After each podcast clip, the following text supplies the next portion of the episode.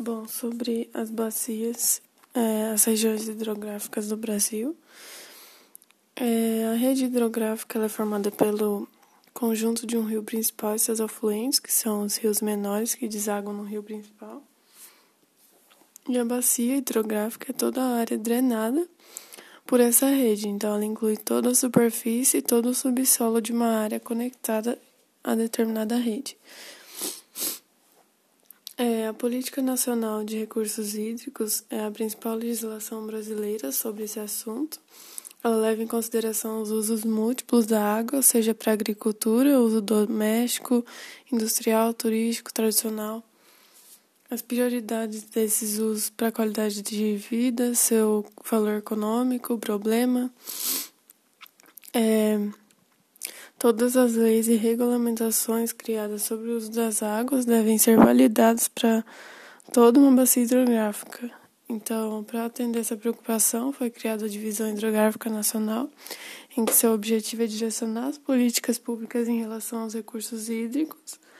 E para isso, ela respeita as bacias hidrográficas, mas no caso das menores, ela junta várias dessas em uma regi mesma região.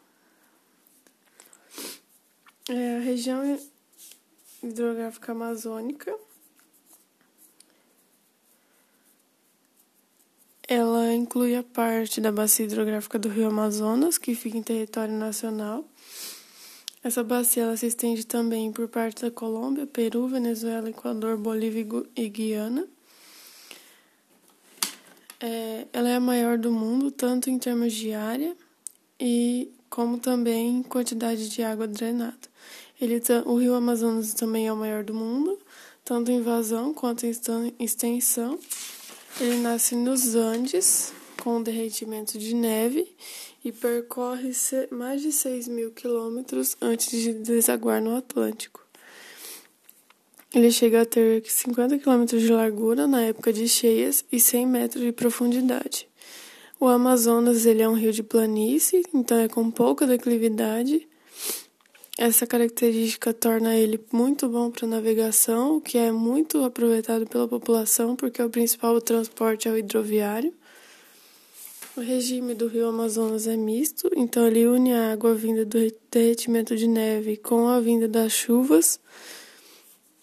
É, esse rio tem um regime pluvial equatorial, porque o clima equatorial é muito chuvoso e não apresenta estação seca.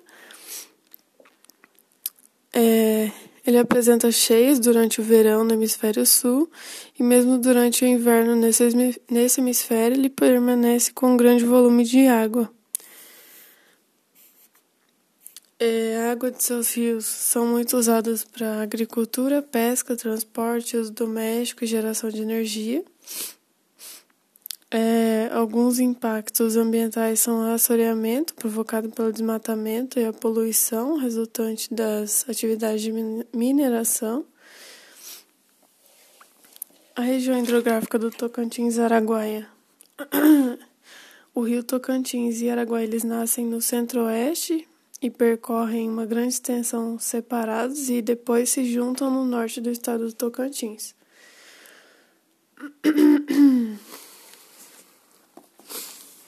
A região formada por esses dois rios é uma das maiores do Brasil em extensão. É, essa região tem como uso principal a irrigação, principalmente de milho, soja e arroz. O Tocantins, ele, por sua declividade, ele é destaque na geração de energia, tendo duas usinas hidrelétricas, hidrelétricas de grande porte, que é a Serra da Mesa e o Tucuruí. Alguns impactos ambientais são o assoreamento, causado pelo desmatamento do cerrado, a poluição em razão do grande uso de agrotóxicos e a liberação de metano no lago da usina hidrelétrica de Tucuruí. A região hidrográfica do Paraguai, é, o rio Paraguai nasce em território brasileiro e atravessa o Pantanal depois ele passa pelo Paraguai e pela Argentina e une aos rios de Uruguai e Paraná, formando o Rio da Prata, antes de desaguar no Oceano Atlântico. É a bacia hidrográfica da Prata, que une as bacias do Paraguai, Uruguai e Paraná. O Rio Paraguai ele é de planície, então ele é inviável para a produção de energia elétrica. É, essa baixa declividade permite a navegação. É, e os principais produtos que são transportados pela navegação são da agricultura e da pecuária.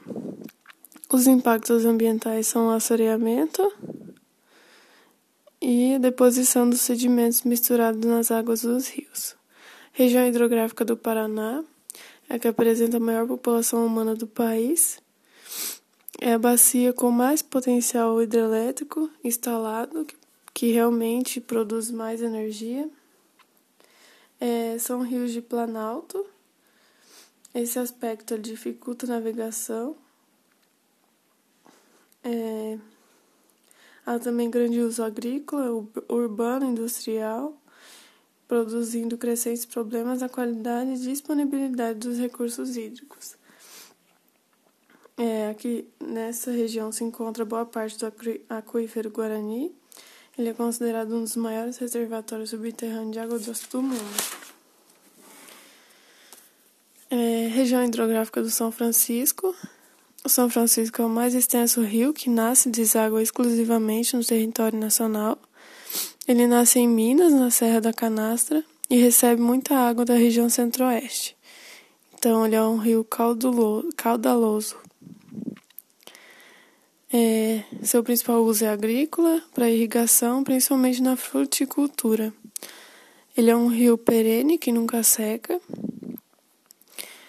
e ele é muito utilizado. O excessivo uso de suas águas e desmatamento do Cerrado e da Caatinga levaram esse rio a uma condição de forte fragilidade ambiental.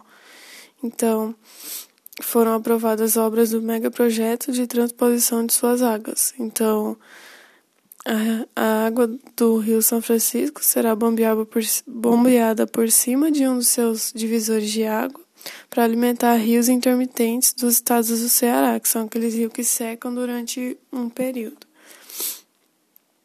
do Rio Grande do Norte, Paraíba e Pernambuco.